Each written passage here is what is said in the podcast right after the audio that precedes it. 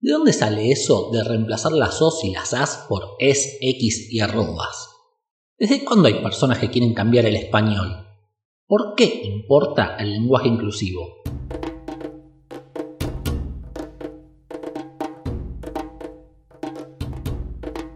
Sean todos bienvenidos a Así funcionan las historias, un programa donde analizar y discutir los recursos, formas y contenidos de nuestras amadas historias, vengan de libros, series o películas. Yo soy Fede, apodado por azar como el esgrimista de la palabra, y los invito a que hoy discutamos uno de los temas favoritos de intelectuales y legos por igual, ya sea en las universidades, en Twitter o en el lugar de acá a la vuelta, el uso del lenguaje inclusivo. Empecemos estableciendo el contexto. Como es bien sabido, el español fue inventado en el Linguae Concilium del año 1151, cuando eminencias de la lingüística, representantes de la Gran Roma, de los visigodos de la Germania, de Grecia y de la costa musulmana se reunieron en una comarca de Cantabria, a los márgenes de Castilla. Trabajando puertas cerradas durante cuatro años y dos meses, inventaron una lengua franca para el territorio de la entonces Hispania, ya que la mezcla de idiomas que existía hacía imposible la comunicación. De esta forma, decidieron tomar como inspiración principal el latín, aunque haciéndole algunos cambios como eliminar los casos y declinaciones, que en palabras de los eruditos, a la hora de estudiarlos eran un dolor de... No, no, no, no, no, no, no, no. Los idiomas, las lenguas y lenguajes no nacen de huevos ni se inventan. Los idiomas evolucionan, funcionan casi como entes vivos que van cambiando influenciados por el entorno, por cuestiones políticas, sociales, fortuitas y por motivos que pueden considerarse internos, como la facilidad en la pronunciación, el estatus que transmiten ciertas formas, la muchas veces mal interpretada economía del lenguaje, las necesidades de comunicación y la puja constante, eterna, entre quienes quieren imponer una forma culta y reglada y quienes utilizan el lenguaje. Si buscáramos en el árbol genealógico del español, lo más atrás que podríamos irnos es al indoeuropeo, un tatarabuele del que sabemos poco y deducimos mucho a partir de las personalidades de sus muchas nietes. Y cuando digo mucho, quiero decir muchos, el indoeuropeo es antepasado del español, el gallego, el italiano, el catalán y el portugués, pero también del inglés, el celta, el persa, el afrikaans, el ruso y el alemán, y todo eso habiendo dado lugar entre medio a nuestros clásicos griego y latín. ¿Qué quiere decir todo esto?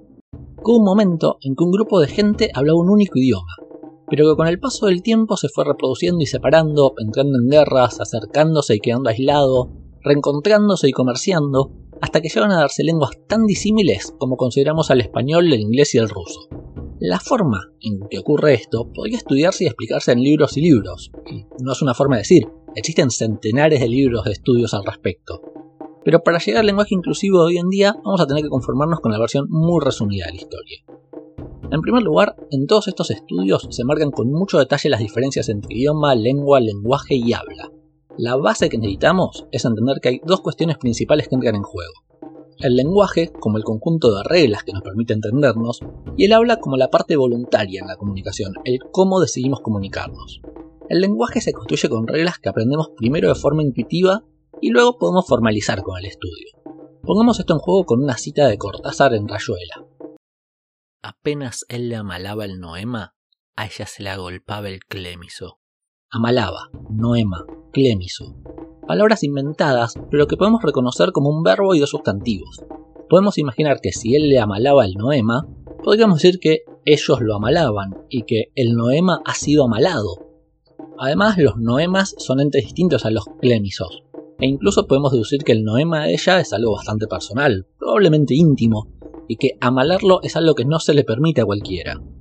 Lo que pusimos en juego ahí, al cambiar conjugaciones y variar el número de singular a plural, es aplicar las reglas de nuestro lenguaje a palabras que no conocemos, pero podemos adaptar a nuestra lengua.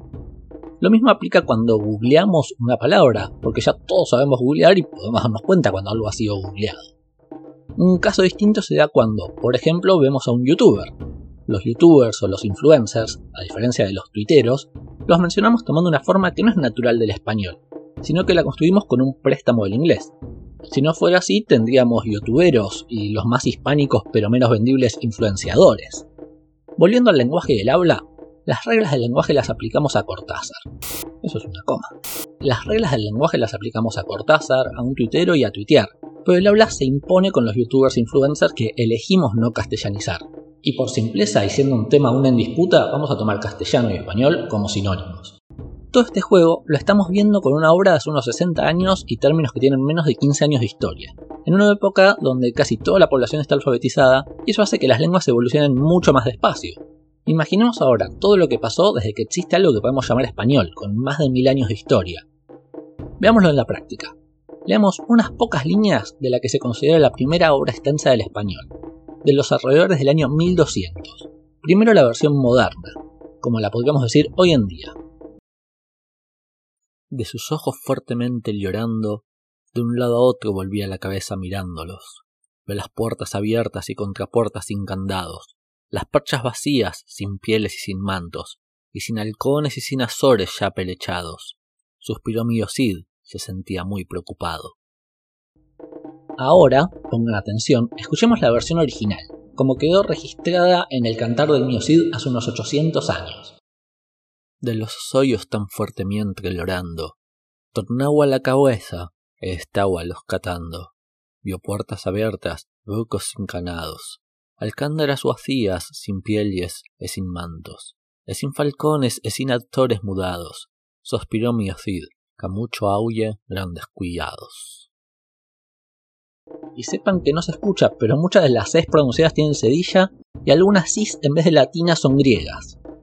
Salvo para algunas personas que hayan estudiado a fondo el tema, no dudo que la versión original es incomprensible para prácticamente todos. Veamos otra obra, otro gran clásico de nuestra lengua, esta vez El Conde Lucanor, de don Juan Manuel, del año 1335. De lo que aconteció a un rey con su privado. Acaeció una vez que el conde Lucanor estaba hablando en su poridad con Patronio, su consejero Editzol. Patronio, a mí acaeció que un muy grande hombre, et mucho honrado, et muy poderoso, et que da entender que ya es cuanto mío amigo. Todavía estamos muy complicados para entenderlo. Hagamos un salto de 300 años y escuchemos del 1600 al Don Quijote de la Mancha, de Cervantes. En un lugar de la Mancha, de cuyo nombre no quiero acordarme, no mucho tiempo que vivió un hidalgo de los de lanza en astillero, adarga antigua, rocín flaco y galgo corredor, una olla de algo más vaca que carnero, salpicón las más noches, duelos y quebrantos los sábados, lantejas los viernes, algún palomino de añadidura los domingos consumían las tres partes de su hacienda, el resto de la concluían sayo de velarte, calzas de velludo para las fiestas, con sus pantuflos de lo mismo, y los días de entre semana sonraba con su velorí de lo más fino un poco mejor, sin duda, con palabras que nos parecen más propias de nuestra lengua, pero todavía difícil de entender. Demos un último gran salto, hasta el 1936, menos de 100 años atrás. Con una obra de Federico García Lorca, La casa de Bernarda Alba. Criada, ya tengo el doble de campanas metido entre las sienes. La Poncia. Sale comiendo chorizo y pan. Llevan ya más de dos horas de gorigori. Han venido curas de todos los pueblos. La iglesia está hermosa, en el primer responso se desmayó la Magdalena. Triada. Es la que se queda más sola. La Poncia. Era la única que quería el padre. Ay, gracias a Dios que estamos solas un poquito. Yo he venido a comer. Criada. Si te viera la Bernarda. La Poncia. Quisiera que ahora que no come ella, que todas nos muriéramos de hambre. Mandona, dominanta, pero se fastidia. Le he abierto la orza de chorizos. Bastante entendible, sí, pero muy poco natural para nosotros, sin duda. O que alguien me comente cuando dijo recientemente le he abierto la orza de chorizos. Como podemos ver, el español cambia y mucho con el paso del tiempo. Algunos cambios fueron tan grandes que casi parece imposible entenderlos. Si viajáramos al 1900, probablemente podríamos comunicarnos, aunque con algunas dificultades. 400 años atrás casi no nos entenderíamos, y en 800 años casi daría lo mismo que hablásemos otro idioma. Otros cambios se dan entre generaciones, como decir que uno sale de joda, se va a un boliche o entra a la disco, como la distinción entre una rave, una fiesta electrónica y la marcha, o dársela en la pera, escabiar y chupar, salir a correr o hacer running, sacarse una foto o hacerse una selfie. El español evoluciona todo el tiempo, pero no siempre los cambios son inofensivos. Como dijimos antes, uno de los motivos por los cuales se dan cambios es por una disputa entre los sectores de poder, que tienen los medios y la tendencia a mantener sin cambios, y los sectores mayoritarios, pero con menos herramientas a disposición, que utilizan el lenguaje y son proclives a los cambios. Esto se ve de forma bastante clara en tiempos del latín, donde se dio la diferencia entre el latín culto y el latín vulgar, el hablado por el vulgo o pueblo. Las clases altas tenían acceso a la lectura y escritura, el aprendizaje de idiomas y el contacto con otras personas en las mismas condiciones. Esto hacía que, para ellos, el latín fuera mucho más estático, menos propenso a tomar palabras en préstamo de otras lenguas o sufrir cambios por normalizar formas, como pensar que el pasado de ver debería ser veído en vez de visto. El pueblo no tenía educación formal ni acceso a la lectoescritura más allá de bases muy pequeñas, y en cambio tenía contacto con mucha gente que por comercio, migraciones e invasiones llegaba con otras lenguas y debían lograr comunicarse como mejor pudieran. Esto daba lugar a muchos cambios, y es la base para que el latín y es la base para que el latín evolucionara de distintos modos, hasta dejar de ser inteligible entre italianos, portugueses y españoles. Hoy en día se da una disputa similar, pero entre la RAE y el pueblo, nosotros. Obviamente el pueblo no es uno solo ni tiene una única opinión al respecto, pero vamos a considerar estas dos posturas entre un organismo con cierta autoridad sobre la lengua y las personas que la usan. La RAE, la Real Academia Española, es un organismo que por definición no regla el idioma, sino que lo describe. Es por esto que se puede entender que sume en su diccionario palabras como imprimido, murciégalo y septiembre. Si hay gente que dice las cosas de ese modo, está bien que las refleje y defina, ya que un diccionario no debe darnos la forma correcta, sino explicarnos las formas reales. Los problemas empiezan cuando la RAE va más allá del cumplimiento del deber, e intenta arreglar cosas, marcar cómo deben hacerse, prescribir. Y ahí habrá quienes defienden que lo haga, pero permítanme preguntarles, ¿cuántos de ustedes escriben whisky como la RAE lo prescribe? Con G, U con diéresis y QUI. Otro gran conflicto surge por la forma en la que la RAE basa el español en el hablado en España, dejando bastante de lado el uso que se hace casi en toda Latinoamérica. De esta forma, lo que se usa en España, y en realidad solo en algunas regiones del país, pasa a ser la norma, y lo que difiere son regionalismos, como prácticamente la totalidad del voceo replatense, que rompe las reglas del español. Si vuestras mercedes me dais lugar a que lo marque. Esto podría considerarse como una cuestión de origen, de que la sede central está en España, pero el problema es que no puede evitarse que dé lugar a una cuestión colonialista. La madre patria define el uso correcto el resto, las viejas colonias, debe adaptarse o ser una excepción. Y finalmente entramos con esto en el terreno del género en el lenguaje.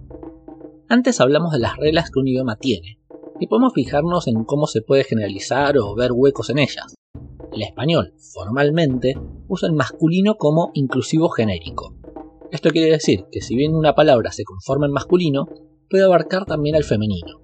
Por ejemplo, los chicos, según esta definición, incluye a los nenes y a las nenas. Del mismo modo, los empleados incluye a las mujeres que trabajan. Y lo mismo pasa con los jugadores de la selección. ¿O acaso ahí pensamos solo en los hombres? Y si planteamos los secretarios, ¿tenemos en mente la misma profesión que si decimos las secretarias? ¿Qué pasa cuando queremos contratar a la chica de la limpieza para que nos ayude en casa? ¿Por qué nos olvidamos del masculino inclusivo? Y cuando vamos a un colegio, ¿esperamos encontrarnos con los maestros o pensamos más bien en las maestras? Si imaginamos los gerentes o los directores de una empresa, ¿tenemos en mente un grupo de hombres y mujeres por igual? Habrá algún caso en que sí, pero está comprobado que en general no. Cuando decimos los chicos juegan al fútbol, sabemos que no se piensa en los chicos y las chicas, sino en los chicos. Seguro las chicas están jugando al vóley o a las muñecas, y eso si no están con la cocinita o jugando a ser mamás. Bueno, te calmas. Retomando, el masculino inclusivo es un hecho en la definición formal de la lengua, pero del mismo modo en que el latín culto era la forma correcta del idioma, dejando afuera lo que ocurre con el lenguaje en uso, con la pragmática y el habla. El lenguaje inclusivo surge como respuesta a la forma en que el lenguaje formal invisibiliza el rol y presencia del femenino y las mujeres. Es un lenguaje que busca problematizar algo y cada vez tiene más espacio ganado. La RAE, yendo más allá de sus atribuciones, no se dedica a describir el idioma, sino que intenta prescribirlo, aunque no lo logra. Y si discuten esto, quiero ver cómo usan las palabras bizarro, afanar y tétrico, y luego vayan a buscarlas en el diccionario. Por eso no sirve preguntarle a la RAE su postura sobre el inclusivo, porque la RAE no debe tener posturas, sino describir cómo se da el habla, cómo funciona el lenguaje en uso. Y el lenguaje en uso hoy en día abarca el inclusivo, y no solo en este programa. La serie Pose, Pose, que puede verse en Netflix, utiliza el lenguaje inclusivo. Una reciente traducción del Principito, que ya quedó libre de derechos de autor, se realizó en inclusivo. Ya se permite en muchas universidades y se tiene en cuenta al escribir leyes en varios países. El lenguaje inclusivo, todavía en evolución, como siempre lo estará, ya es un hecho. Eso no quita que hoy en día no es un ente autónomo y delimitado. Hay distintas formas de lenguaje inclusivo, desde las más suaves, como decir los y las periodistas, hasta las más rupturistas, como escribir con la X reemplazando vocales. Es importante destacar que hay tres corrientes principales que se dan en el uso del inclusivo. La que busca la apertura binaria, visibilizando el masculino y el femenino, como decir los nenes y las nenas. La que intenta usar el género neutro desde las herramientas actuales de la lengua, haciendo cambios como pasar de los que quieren a quienes quieren, y la que va más allá, incluyendo también a las que se identifican como no binarias utilizando la E, la X o la arroba, pudiendo mencionar de esa forma a Demi Lovato, Elliot Page, Miley Cyrus, Steve Tyler o Tilda Swinton. En lo particular, y como amante de las historias, considero que esta forma tiene otra ventaja además de visibilizar una minoría que es muy injustamente ignorada. Nos permite jugar con dejar en claro o no el género de quien hablamos. Me parece importante poder diferenciar cuándo se habla de un grupo compuesto por hombres o cuando de hombres, mujeres y quizás no binarias. No es lo mismo decir que me junto con mis amigos, con mis amigas o con mis amigues. Podemos decir, por ejemplo, que los protagonistas suelen ser a los villanos. También podemos decir que los protagonistas suelen ser fuertes y las protagonistas suelen ser bellas, lo que da para toda otra discusión respecto a problematizar estereotipos. No hay una única forma de lenguaje inclusivo, porque es algo que surge para problematizar que sea en la sociedad. No hay un grupo que lo está fomentando o proponiendo, ni una entidad que lo regule. Es puro lenguaje en evolución, y ojalá se imponga. Más allá de que no esté arreglado, cada persona que lo usa se va construyendo su subset de reglas para poder utilizarlo. En ese sentido, el español tiene la ventaja de que tiene estructuras muy reconocibles y que en algunos casos ya usan el genérico neutro, algo que quizás se heredó del latín, que tenía género neutro. Tomando como base eso y el hecho de que particularmente me gusta que las palabras puedan leerse fácil, cosa que no ocurre cuando se reemplazan vocales por X o arrobas, opto por usar el inclusivo con E. Y tengo mis reglas para la construcción, que se pueden resumir en un truco bastante simple. Pienso en la frase orientada o hablando de un grupo compuesto por mujeres. Así les hablo a las chicas o escribo sobre la manager y la directora. Donde veo que puedo poner un... Donde veo que una letra pasó a ser una A, la convierto en una E y entonces queda les chiques, le manager y le directore. En manager no cambia nada y solo el artículo marca el género, ya sea neutro, masculino o femenino. El bello jugador, la bella jugadora y le belle jugadores. Los indiscutibles campeones, las indiscutibles campeonas y les indiscutibles campeones. Es una técnica fácil de aplicar y que deja todo dentro de las reglas de nuestro lenguaje. Obvio, hay casos que se complican. El héroe, la heroína y le heroína, le héroe. Lo mismo con el actor, la actriz y el actore.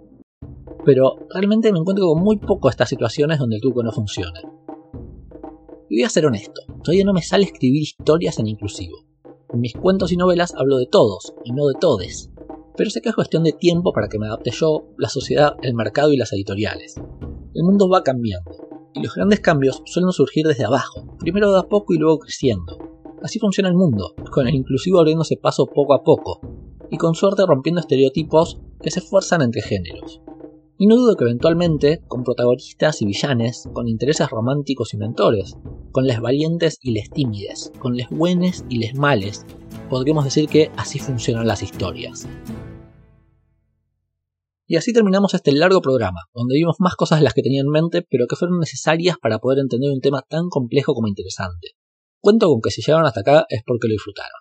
Y si les interesa, o no están de acuerdo y tienen argumentos que pase por alto, podemos seguir la charla en Twitter, donde pueden encontrarme como arroba fedeesgrimista, o en el Instagram del programa, arroba así funcionan. Como siempre, están más que invitadas a proponer temas que les parezcan interesantes para un futuro programa, los cuales serán tenidos en cuenta por el venerable consejo de sabios de así funcionan las historias. Sin más, adiós y nos seguimos escuchando.